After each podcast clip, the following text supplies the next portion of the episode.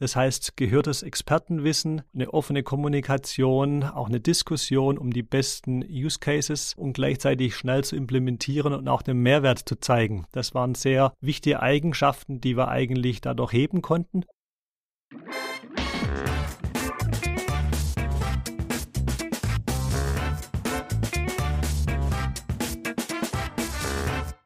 Herzlich willkommen zum Data Culture Podcast. Ich bin Carsten Bange und heute bei mir zu Gast ist Professor Michael Huber. Er ist Head of Corporate Audit, Digital AI und Data Analytics bei Mercedes-Benz. Das heißt, Michael prüft als Revisor auch digitale Systeme, aber auch künstliche Intelligenz, Modelle und BI-Systeme und das zugehörige Datenmanagement im Hintergrund. Wir bekommen einen Einblick in die Vorgehensweisen hier, in die Arten der Prüfung, was dort eigentlich gemacht wird aus Sicht der internen Revision. Aber da dort Risiken identifiziert werden, können wir, glaube ich, viel lernen, wo eigentlich diese Risiken liegen können und was wir vielleicht von Anfang an tun können, um sie zu vermeiden. Also ich glaube, sehr, sehr spannend für alle, die Data und AI und BI im Unternehmen machen. Außerdem im ersten Teil des Podcasts bekommen wir noch einen Einblick in den Corporate Audit Bereich. Wie haben dort Daten und Analytik die Arbeit verändert? Wie hat sich die Datenkultur auch verändert? Denn die neuen technischen Möglichkeiten, die Menge an Daten, aber auch die neuen Möglichkeiten, sie zu verarbeiten, haben auch in diesem Unternehmensbereich für einige Transformation und Veränderung gesorgt.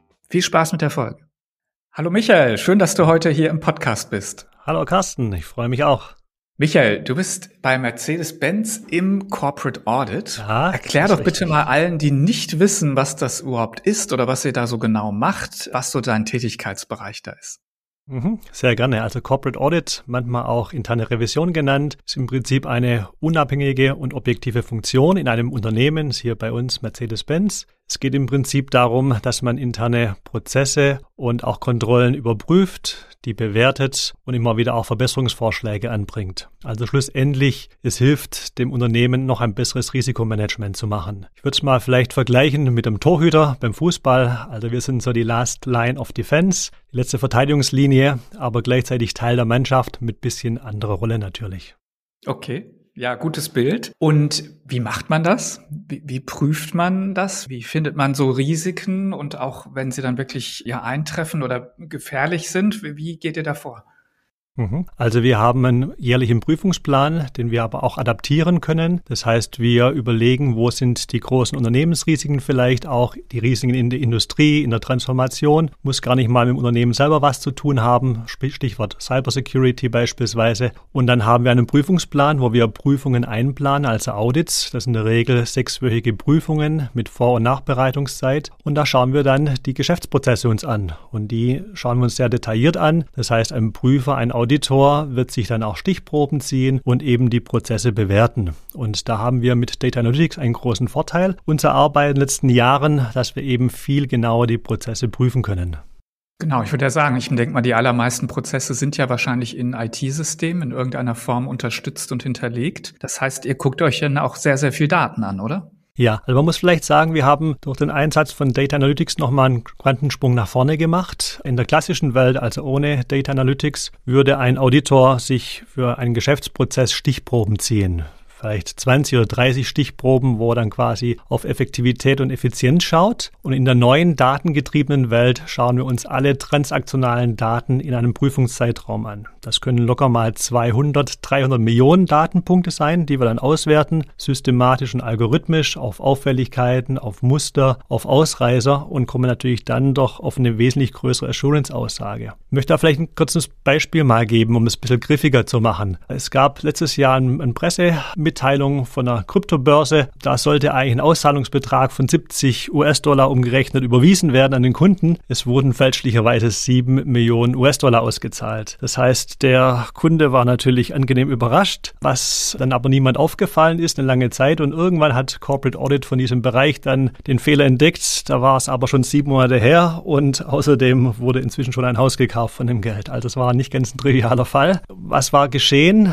Statt diesem Auszahlungsbetrag wurde in das Auszahlungsfeld die Kontonummer fälschlicherweise eingetragen. Und somit kam diese hohe Summe von 7 Millionen US-Dollar zustande. Und es ist natürlich klar, wenn man das jetzt systematisch überprüfen möchte ist man mit 20 oder 30 Stichproben bei einer relativ kleinen Abdeckung von dem Prozess. Wenn man aber alle transaktionalen Daten anschaut, dann hat man sicherlich alles angeschaut und dann kann der Albtraum eines Auditors nicht mehr passieren, nämlich dass er vielleicht was geprüft hat, aber das große Risiko eben nicht gesehen hat, weil es eben nebendran war und das dann später zum Problem geworden ist. Und deswegen ist unser Ansatz, den wir auch so fahren, dass wir alle transaktionalen Daten wirklich prüfen, um eine höhere Assurance-Aussage zu tätigen. Ja, das ist ja spannend. Also dann wird es ja wirklich sehr, sehr deutlich, was hier eigentlich quasi datengetriebenes Arbeiten heißt, quasi von der Stichprobe zum gesamten Datensatz. Habt ihr da technische Herausforderungen? Ist das einfach? Oder wo sind jetzt mal auf der Seite, also die Frage jetzt, wie komme ich an die Daten ran, was ja häufig gar nicht so einfach ist? Oder gibt es dann auf der Auswertungsseite Limitationen? Vielleicht könntest du den Bereich nochmal ein bisschen beleuchten. Also ich glaube, in den Anfängen war es natürlich völlig klar, wie können wir so Massendaten verarbeiten. War natürlich eine wichtige Frage. Für uns war auch mal sehr wichtig, wir wollen verantwortungsvoll mit diesen Daten auch umgehen. Das heißt Datensparsamkeit, aber trotzdem die richtigen Daten zu bekommen. Vielleicht haben wir ein bisschen eine einfache Rolle auch in Corporate Audit als im Gesamtunternehmen, weil wir natürlich in einem sehr kleinen Team sehr viel Fachexpertise aus allen Funktionsbereichen drin haben. Das heißt, aus Sales und Marketing sind Vertreter dabei, aus Finanzbereich sind Vertreter dabei, Produktion, R&D, die IT überall im Prinzip. Das heißt, wir haben sehr schnelles Wissen im Prinzip äh, verfügbar und das hilft natürlich extrem auch in der Dateninterpretation. Grundsätzlich werden wir die Daten immer dann für uns einen Prüfungszeitraum abziehen in eine eigene Infrastruktur, um, Umgebung, die auch besonders vertrauenswürdig ist, um dann eben die Datenauswertungen zu machen. Und natürlich waren die ersten Use Cases schwieriger, das ist völlig klar zu Beginn, aber mittlerweile ist es relativ hochautomatisiert und sehr industrialisiert und läuft eigentlich im Prinzip nebenbei durch. Mhm. Spannend. Du hast vorhin das Stichwort Mustererkennung erwähnt und das kann man sich ja relativ gut vorstellen. Jetzt kann ich mir das, also stelle ich mir das richtig vor, dass quasi eine Kombination ist, dass du sagst, okay, gewisse Dinge möchte ich mir direkt angucken. Also ich hätte sozusagen eine, eine klassische Analyse, ich habe eine Hypothese oder ich weiß, was ich sehen möchte, suche mir dann quasi den, den Bereich in den Daten, den ich brauche, um das dann entsprechend zu zeigen oder weitere Analysen draufzufahren. Und ich habe ja den zweiten Bereich, Musterentdeckung ist ja häufig erstmal hypothesenfrei. Das heißt also, ich nehme den ganzen Datenbestand und möchte eben, was ich Cluster finden, ähm, Klassifikationen machen oder gewisse Abhängigkeiten sehen. Ist das so? Macht ihr da beides? Genau, wir machen beides. Also das eine Beispiel, was ich ja gerade genannt hatte von der Kryptobörse, ist eine sehr einfache Rule-Based Aussage im Prinzip. Ja, man macht ein Matching, ein Abgleich. Das ist wirklich was sehr Simples. Aber natürlich, wenn man natürlich mathematisch-statistische Methoden anwendet, hat man gewisse Heuristiken, hat man gewisse Auffälligkeiten. Das müssen nachher nicht mal Prozessschwächen sein, sondern vielleicht Auffälligkeiten in den Daten, in der Datenqualität, wie auch immer. Das heißt, es kann durchaus erklärbar sein und sinnig sein. Es kann aber auch sein, dass eben Dinge verbessert werden müssen. Und da haben wir eben sehr unterschiedliche Verfahren, die wir anwenden, bis zu sehr komplexen Verfahren, auch wo wir Machine Learning drin haben, um eben alles, was auffällig ist, was außerhalb der Norm liegt, irgendwelche Ausreißer, um da im Prinzip zu schauen. Was natürlich auch klar ist, Bislang hat der Auditor vielleicht 20, 30 Stichproben sich angeschaut dann war er auch fertig. Äh, jetzt hat er vielleicht viel mehr Stichproben, die er anschauen muss, nach Auffälligkeiten, wo noch nicht überall ein Risiko dahinter liegen muss, aber natürlich viel mehr zu verifizieren. Das heißt, den Effizienzgewinn, den wir haben durch Data Analytics, nutzen wir, dass wir eben in der breiten, breiteren Scope anschauen und somit wieder eine stärkere Effektivitätsaussage treffen können. Mhm, mhm. Interessant. Wenn ihr da Muster sucht oder Auffälligkeiten sucht, ich habe eine Frage, weil ich das vor vielen, vielen Jahren mal gelesen habe und total spannend fand. Es gibt doch das Benford-Gesetz ja, zur Verteilung von Zahlen. Ist das sowas, was ihr nutzen würdet? Genau, das ist so, so was beispielsweise, wo wir sagen, welche Zahlen kommen häufiger vor, die 1 kommt häufiger vor, die 9 bei manuellen Zahleneinträgen beispielsweise. Das heißt, da kann man schauen, ob zum Beispiel bei hochautomatisierten Prozessen vielleicht manuelle Einträge irgendwo gemacht worden sind. Und sind die außerhalb der Norm oder sind die wirklich so, dass es passt? Das sind wirklich Heuristiken, die man anwenden kann. Und wie gesagt, wichtig ist dabei, nicht jedes nicht jede Auffälligkeit muss auch gleichzeitig eine Prozessschwäche sein, sondern es kann sich auch Dinge ergeben, die sich dann völlig erklärbar sind. Und das ist eben wichtig, dass man eben dann genau prüft, also nicht nur das, was die Maschine einem hergibt, sondern es muss wirklich durch einen Auditor weiter noch verifiziert werden im Gespräch, in einem Interview mit einem Fachbereich, um wirklich dann zu schauen, sind Risiken vorhanden oder eben auch nicht. Mhm, mh. Lass mal aufs Thema Datenkultur zu sprechen kommen. Offensichtlich ist ja ein Corporate Audit Bereich eigentlich ja schon immer quasi datengetrieben gewesen. Du hast jetzt gerade dargestellt, dass sich die Grundlage jetzt verändert hat. Hat sich damit noch mehr getan? Also habt ihr da auch eine Transformation durchlaufen im Sinne von, wir arbeiten jetzt anders, wir haben jetzt andere Möglichkeiten in der Analytik? Oder war das eigentlich eine, eine logische Entwicklung, die völlig problemlos gelaufen ist? Ja, ich glaube, es war schon ein Quantensprung. Also wie du schon gesagt hast, ein Auditor ist immer Zahlen, Daten, Fakten getrieben. Das heißt, er hat schon immer irgendwelche Datenanalysen gemacht, Auswertungen gemacht, aber im kleineren Rahmen. Jetzt haben wir natürlich eine viel größere Möglichkeit von Daten auszuwählen. Und ich glaube, was uns auch sehr stark geholfen hat, dass unser Head of Corporate Audit im Prinzip durch die Transformation, auch digitale Transformation, uns auch einen Weg geebnet hat, den wir auch sehr gut beschreiten konnten und dadurch eben nochmal einen viel größeren Buy-in auch hatten die letzten paar Jahre. Jahre. Das heißt, wir konnten eine ganz andere Organisation uns wählen. Wir haben gesagt, es macht Sinn, sehr crossfunktional zu arbeiten. Das heißt, Fachexpertise aus den einzelnen Fachbereichen gepaart mit Data Scientists, mit Data Engineers, haben dann angefangen, eine Schwarmorganisation, das heißt im Prinzip ein, eine agile, hierarchiefreie Expertenkultur zu leben. Und das hat extrem uns geholfen, schnelle Use Cases und auch gute Use Cases mitzuentwickeln. Das heißt, gehörtes Expertenwissen, eine offene Kommunikation, auch eine Diskussion um die besten Use Cases und gleichzeitig schnell zu implementieren und auch den Mehrwert zu zeigen. Das waren sehr wichtige Eigenschaften, die wir eigentlich dadurch heben konnten. Und dadurch haben wir natürlich diesen datengetriebenen Ansatz auch dem Fachauditor sehr nahe gebracht. Das heißt, plötzlich lebt er in einer Datenwelt und sieht, was möglich ist, was vorher nicht möglich war, ja, und kommt natürlich Begeisterung rüber und gleichzeitig auch neue Use Cases, was man eben noch machen kann. Das war im Prinzip ein Ping-Pong, das angeregt worden ist und im Prinzip haben wir jetzt eine hochgradige Industrialisierung im ganzen Bereich. Mhm, super.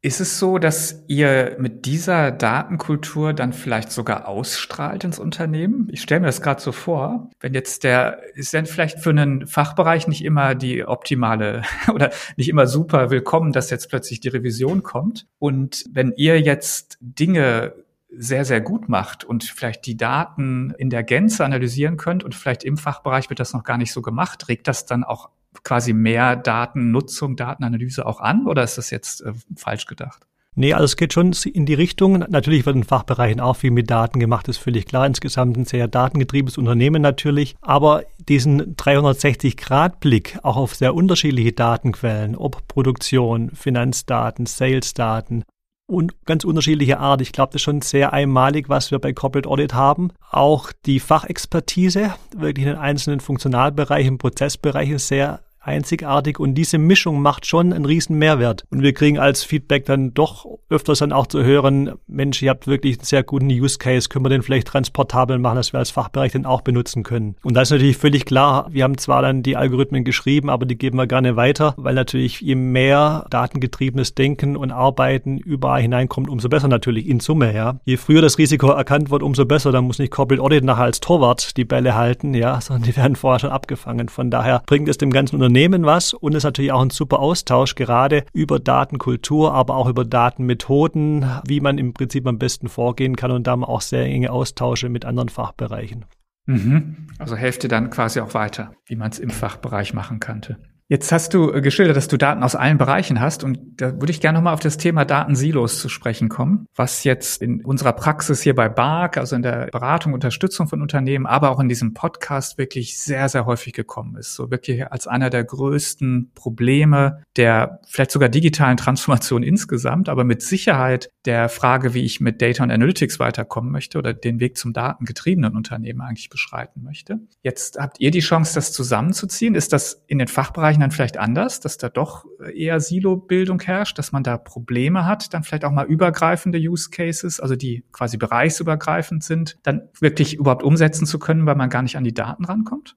Ich meine, ich kann natürlich Fachbereich schon verstehen. Die haben natürlich ein sehr operatives Geschäft, operative Ziele natürlich und haben natürlich vor allem ihre Daten im Blick. Wir kommen von einer sehr anderen Richtung. Wir schauen eher so als Helikoptersicht auf das Unternehmen, schauen natürlich auf die Schnittstellen zwischen Fachbereichen, weil wir sagen, da können auch Risiken liegen und deswegen kommen wir schon von der anderen Seite her. Es fällt uns daher auch leichter, sage ich mal, eben nicht in Silo zu denken, weil wir eben per se von außen nach innen schauen. Insofern ist eigentlich für eine eigene Daten BI-Infrastruktur, die wir uns bei uns auch gegeben haben, einfach. Das heißt, wir sprechen dann von einem Data Lake, den wir haben und nicht von einzelnen Fachbereichssilos. Nichtsdestotrotz kann ich Fachbereiche gut verstehen, die einfach auch ein operatives Geschäft zu steuern haben und nicht diesen Prüfungsauftrag haben wie wir. Deswegen sprechen wir ja auch viel und tauschen uns aus, aber natürlich auch da ist zu erkennen, dass ein großes Unternehmen immer mehr Silos aufbricht und natürlich zu einer Gesamtplattform kommt und einer Datengrundlage kommt, was ja auch sinnig ist. Natürlich hat man viele Altsysteme auch drin, die man dann quasi mit abarbeiten muss, aber in meinem vorherigen Job beispielsweise hatte ich auch eine europäische BI-Infrastruktur aufgebaut, wo dann Controlling und Sales und Marketing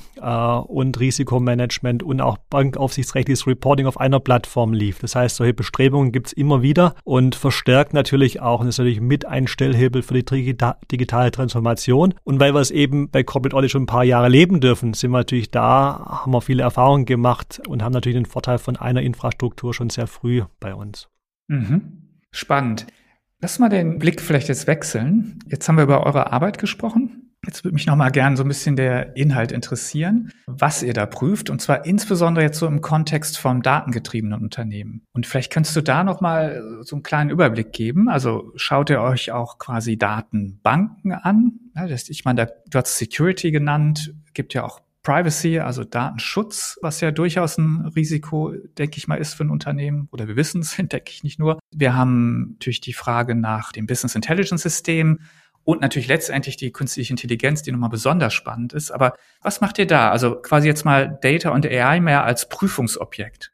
Mhm, mhm. Alles richtig. Zum einen haben wir natürlich Teams, die bei uns Data Analytics für Corporate Audit machen. Da haben wir gerade gesprochen. Andererseits haben wir natürlich auch einen Auftrag bei Digital Audit auch alles zu prüfen, was digital ist. Das können also wirklich, können IT-Systeme sein, es können IT-Projekte sein, das können Digitalisierungsprojekte sein in den Fachbereichen, das ist Data Management mit Sicherheit, das sind Themen wie Cybersecurity und IT-Security, also sehr unterschiedliche Dinge, Cloud-Infrastruktur beispielsweise, also im Prinzip überall, wo digital oder IT drin steckt. Und da kommen natürlich überall vorbei, unterschiedliche Einheiten weltweit, das heißt eine globale Verantwortung auch hier. Und wenn wir praktisch den Fokus jetzt auf Daten legen, natürlich prüfen wir Datenmanagement.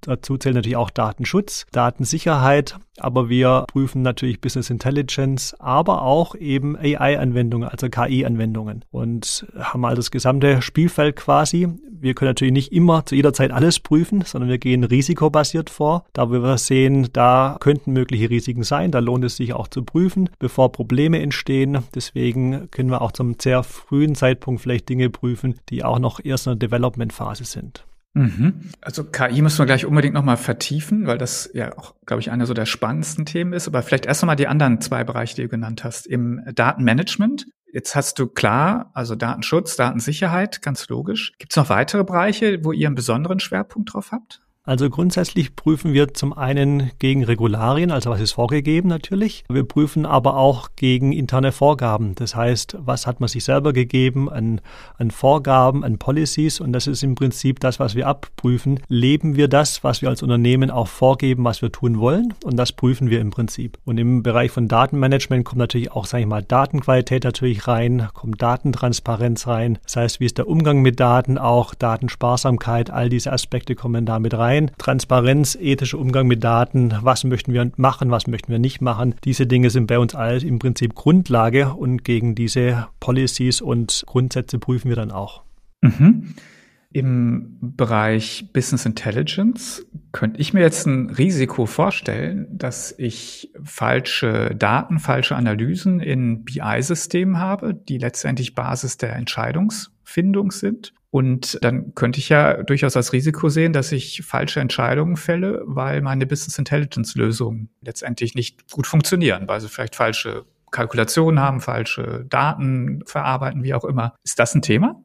Mhm. Ja, das ist eine ganz wichtige Frage. Natürlich schauen wir hier zunächst mal, wie ist die Datenqualität beispielsweise, was ist der Input von einem BI-System im Vergleich zum Quellsystem und schauen natürlich an, wo sind auch die Algorithmen, kommen sie zu denselben Ergebnissen, wie ist die Berechnungsgrundlage, aber auch die Frage, wo wird eigentlich gesteuert? Wird auf einem Grund von einem Quellsystem gesteuert oder aufgrund von einem BI-System? Und dann ist natürlich wichtig, dass wir beispielsweise dann in einem BI-System auch die Trial Balance nachprüfen im Vergleich zum Accounting-System. Das heißt, hat man überall dieselbe Wahrheit, steuert man überall gleich und auf welcher Grundlage und auf welchem System wird gesteuert. Das sind also Fragen sowohl von der Governance, aber auch nachher vom technischen Abgleich, die wir fahren bei solchen Prüfungen.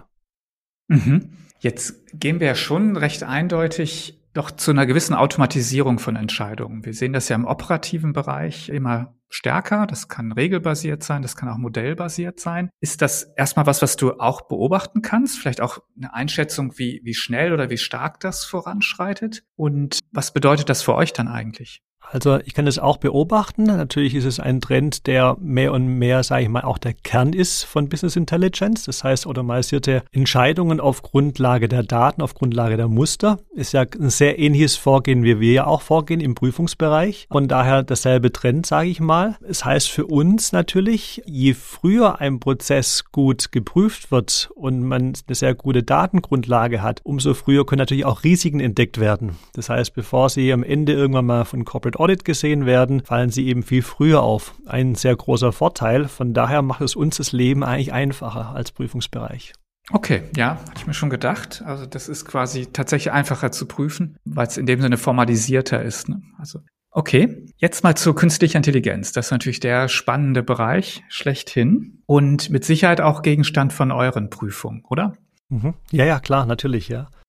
Und wie geht man da vor? Weil ich denke, da gibt es ja ganz verschiedene Aspekte. Ne? Wir haben alle jetzt schon oft, auch in diesem Podcast, aber insgesamt natürlich uns mit diesem Thema Bias in Daten auseinandergesetzt, der sich dann widerspiegelt in Bias in Modellen, ja, die dann Entscheidungen vielleicht sogar treffen oder unterstützen sollen. Das ist aus meiner Sicht ja einer der Bereiche. Aber was sind so die Schwerpunktbereiche, auf die ihr da achtet, wenn man ein AI-System prüfen möchte? Mhm. mhm. Also wir haben uns als Mercedes-Benz im Prinzip in einer freiwilligen Selbstverpflichtung gewisse KI-Prinzipien gegeben. Dazu gehört zum Beispiel der verantwortliche Umgang mit Daten, KI, der nachhaltige Umgang mit dem Einsatz auch. Es, dazu gehört Erklärbarkeit, Transparenz, Schutz der Privatsphäre, Sicherheit und Zuverlässigkeit. Das sind im Prinzip diese Kategorien, die wir auch annehmen für unsere Prüfungen als Prüfungsgrundlage und nach denen prüfen wir dann auch. Wir haben für uns selber, natürlich weil es auch vor ein paar Jahren noch weniger Regulation als jetzt gab, einen Prüfungsplan oder ein Prüfungskonzept entwickelt, wie wir am besten KI-Modelle prüfen können, Algorithmen prüfen können. Und so haben wir uns im Prinzip selber eine konzeptionelle Grundlage gegeben aufgrund von diesen KI-Prinzipien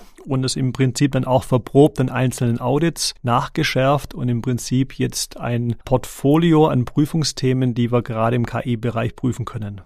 Mhm. Also man erkennt schon das Muster, das heißt, es gibt euch ein, ein Regelwerk und das ist letztendlich das quasi der Maßstab, gegen das ihr prüft und dann seht ihr, ob das eben entsprechend eingehalten wird oder nicht. Mhm, genau. Und das Regelwerk ist im Prinzip nicht, was Corporate Audit definiert. Das ist, mhm. was das Unternehmen oder die Gesetzgebung definiert. Das fließt bei uns alles ein. Und anhand dessen ist auch das die Mesh-Nur, wo wir quasi dran prüfen. Und wir entscheiden natürlich dann risikobasiert, wie tief gehen wir. Also wir haben zum Beispiel uns ein dreistufiges Modell gewählt, wie wir prüfen können. Das heißt ein White Box oder ein Gray Box oder ein Black Box Approach. Das heißt, wir könnten ganz oben nur die Governance prüfen. Das heißt, sind die Prinzipien eingehalten oder wie wird sichergestellt, dass sie eingehalten gehalten sind. Wir können dann im Gray-Bereich ein bisschen tiefer runtergehen, schauen uns das Modell an, schauen uns die Parameter an, schauen uns die Algorithmen an oder wir gehen eben ganz tief in die Blackbox, dass wir den Code verifizieren oder dass wir eben auch Modelle nachstellen, Challenger-Modelle aufbauen und dann im Prinzip verifizieren, ist der Outcome dasselbe, wie man ursprünglich in der KI haben möchte. Wenn wir das jetzt mal vielleicht als Tipps oder Erfahrungen für die Zuhörer transformieren wollen, dann sammelt ihr doch jetzt sehr, sehr viel Erfahrung, auch wo Dinge nicht so gut laufen oder wo Fehler gemacht werden oder wo es Menschen schwerfällt, Regeln einzuhalten häufig ja, denke ich mal, gar nicht aus böser Absicht, sondern einfach fehlendes Wissen oder Unachtsamkeit, wie auch immer. Aber ich könnte mir vorstellen, dass wir daraus doch vielleicht auch ein paar gute Empfehlungen ableiten können. Wenn jetzt jemand im Unternehmen Data und Analytics verantwortet oder Projekte macht, dass sie vielleicht stärker noch darauf achten, dass also quasi nicht erst die Revision am Ende was feststellen muss. Deshalb würde ich dich jetzt mal bitten, vielleicht, soweit es geht, du das teilen möchtest, vielleicht mal so die Schwerpunkte rauszuarbeiten. Wo gibt's immer wieder Themen, wo ihr da sagt, guck mal hier, da müssten wir eigentlich was besser machen? Und vielleicht gerne auch über alle drei Bereiche, die wir genannt haben, also Datenmanagement, BI und AI. Mhm. Gut, ist eigentlich ein komplexes Vorhaben jetzt. ich glaube, die Prinzipien, die wir uns als Firma gegeben haben, dass sie sehr transportabel auch sind. Stichwort Erklärbarkeit, Transparenz, sowohl Datentransparenz als auch Transparenz von einem BI-System oder von einem KI-System. Ich glaube, das ist ein ganz arg wichtiger Punkt, den wir hier haben. Dann der verantwortungsvolle Umgang mit Daten, das heißt Schutz der Privatsphäre beispielsweise. Wie gehen wir mit Daten um? Auch Datensparsamkeit. Auch das sind sehr wichtige Themen, die immer wieder wichtig sind und schlussendlich einen Benefit auch geben in der Datenqualität. Denn je besser ich mit Daten wirklich umgehe, umso besser habe ich in der Regel auch eine Datenqualität, die nachher mir wieder in meinem Modell helfen kann. Also es sind nicht nur Governance-Themen, die man halt machen muss, weil es die Regulatorik vorgibt, sondern es sind eben auch Dinge, die einzahlen nachher auf ein besseres Modell und bessere Ergebnisse. Ich glaube, das ist auch ein ganz wichtiges Thema. Ansonsten Bereich Cybersecurity, IT-Security ist auch hier immer wichtig, die Dinge nicht zu vernachlässigen und da auch ein Augenmerk drauf zu haben. Und ich glaube, der Austausch ist auch sehr wichtig von einem operativen Bereich mit einer Governance-Funktion, auch da nicht erst am Ende eine Governance-Funktion drauf schauen zu lassen, sondern sehr früh zu diskutieren, vielleicht auch kontrovers zu diskutieren, aber im Prinzip da sich um die besten Lösungen zu reiben und auf die besten Lösungen zu kommen zum frühen Zeitpunkt. Das hilft, glaube ich, allen Beteiligten. Was wir auch gemacht haben, wir tauschen uns ja auch mit anderen Revisionen, mit anderen Corporate Audit Bereichen aus, mit anderen Unternehmen beispielsweise. Und wir haben jetzt auch einen Fachartikel geschrieben mit weiteren Corporate Audit Bereichen, wie Prüfungskonzepte von künstlicher Intelligenz aussehen können. Und da haben wir unseren Prüfungsansatz dargelegt. Das im Prinzip wird demnächst erscheinen, ein Fachartikel, Prüfungsansätze für künstliche Intelligenz, wird in der Zeitschrift interne Revision erscheinen und im Prinzip da werden wir darstellen, wie wir prüfen, aber auch wo gewisse Pitfalls sein können. Das hilft vielleicht nochmal. Absolut. Also wer sich da näher interessiert, der wird den wahrscheinlich dann finden, oder? Den Artikel. Ja. Super. Zeitschrift interne Revision online abrufbar ab Ende April ungefähr. Okay, super. Jetzt gibt's ja da häufig, aber finde ich doch relativ starke Widersprüche. Ja, also ich gerade, wenn ich Richtung KI denke, dann haben wir ja, auch wenn man sich jetzt aktuelle Entwicklung anguckt, dann profitieren ja in aller Regel Modelle davon, dass sie möglichst viele Daten bekommen. Und du hast jetzt mehrfach in dem Podcast das Wort Datensparsamkeit erwähnt. Und das ist aus meiner Sicht ja auch alles gar nicht so ganz klar geregelt. Wie, wie geht ihr denn mit solchen Spannungsfeldern um? Zwischen eben, ja, auf der einen Seite einem, einem Prinzip, was man irgendwo einhalten sollte und möchte. Auf der anderen Seite aber beeinträchtigt es dann doch die Möglichkeiten, die ich dann habe, mit Daten zu arbeiten. Zweites Feld übrigens wäre, das auch in dem Podcast oder in Gesprächen, die ich führe, öfter genannt worden, dass natürlich auch der Datenschutz durchaus ja das stark beeinträchtigen kann, gerade wenn man es vielleicht übertreibt. Ja, dass auch jetzt einige gesagt haben, übrigens auch ein Automobilbauer, den ich jetzt mal nicht nennen möchte, nicht ihr, die gesagt haben, das wird dermaßen hart inzwischen intern gehandhabt, das Thema Datenschutz, dass wir eigentlich gar nichts mehr machen wollen.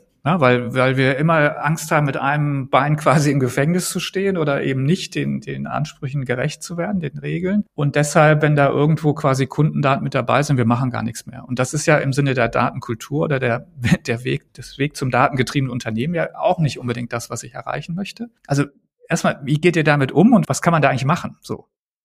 Mhm. Ich glaube, dass zu einer guten Datenkultur auch gehört, dass man eine klare Governance-Struktur hat, auch Gremien, aber wo man auch ganz konkret im Einzelfall diskutiert und spricht. Ist ja nicht so, dass nur irgendwie eine Policy hingeschrieben worden ist, friss oder stirb, sondern dass man eben auch genau da sehr genau sich austauscht, unterschiedliche Sichten hat, operative Bereiche, Governance-Bereiche, Audit-Bereiche, sich austauscht und auch schaut, wo sind die Chancen, wo sind aber auch die Risiken. Und natürlich dann auch eine Balance als Unternehmen findet, wie weit möchte ich gehen, äh, was ist für mich legitim, weil es gesetzlich gegeben ist, weil auch es passt im Prinzip zu meinen Unternehmenswerten und Unternehmenskultur. Wo sind aber auch Bereiche, da möchte ich nicht hineingehen, weil es eben Graubereiche sind, sind, weil es No-Go-Areas sind, das schließe ich per se aus. Und ich glaube, dass es immer anhand von ganz konkreten Beispielen wichtig ist, diese Fragen zu stellen. Und deswegen gibt es bei uns Technical Compliance Bereiche beispielsweise, wo genau sowas gemacht wird, wo Dateningenieure oder Ingenieure mit Juristen, mit Compliance Managern gemeinsam sprechen, um eine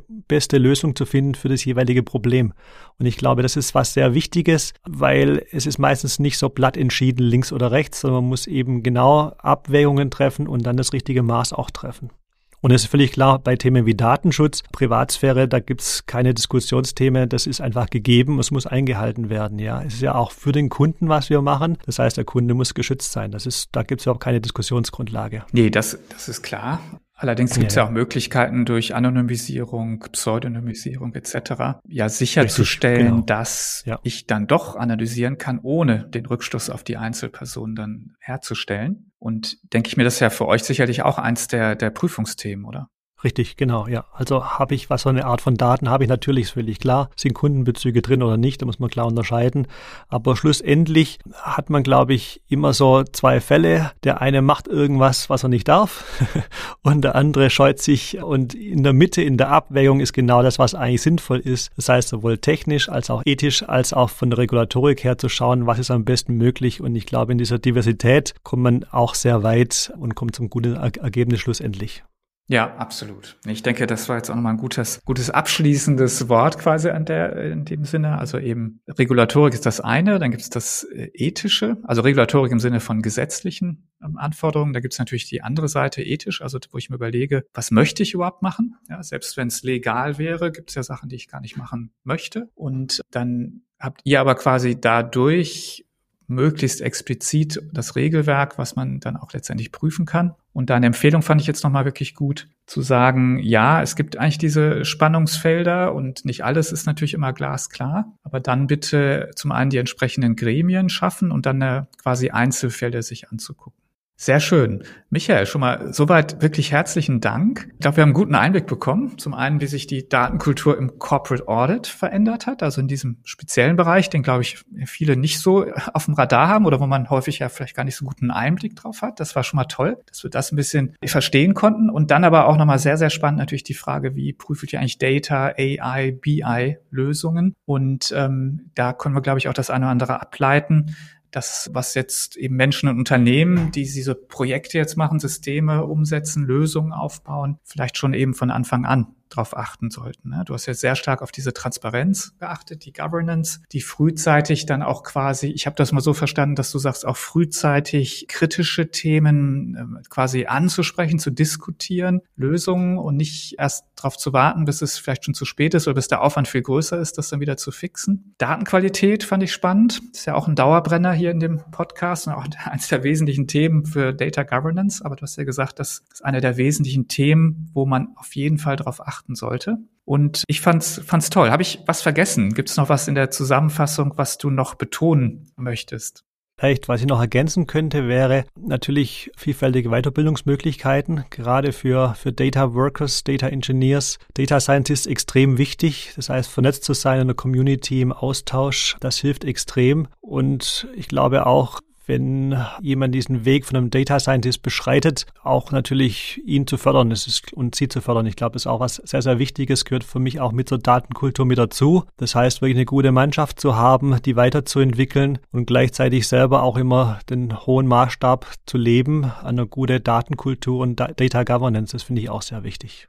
Absolut. Also wie du es auch gesagt hast, wie ihr arbeitet, ne? vor allem also Zusammenarbeit, offener Austausch. Also das, was man vielleicht tatsächlich auch mehr der Unternehmenskultur zuordnen würde, dass das natürlich auch einen massiven Einfluss hat auf die dann die Datenkultur am Ende. Ja, ob ich das quasi dann so lebe oder nicht. Super. Michael, zum Abschluss nochmal die Frage, die ich gerne stelle, nochmal ganz anders. Was könntest du denn unseren Hörern hier noch für einen Tipp geben? Literaturtipp, Lesetipp, irgendwas, wo du sagst, hey, das ist eine, eine super Sache, das kann ich empfehlen.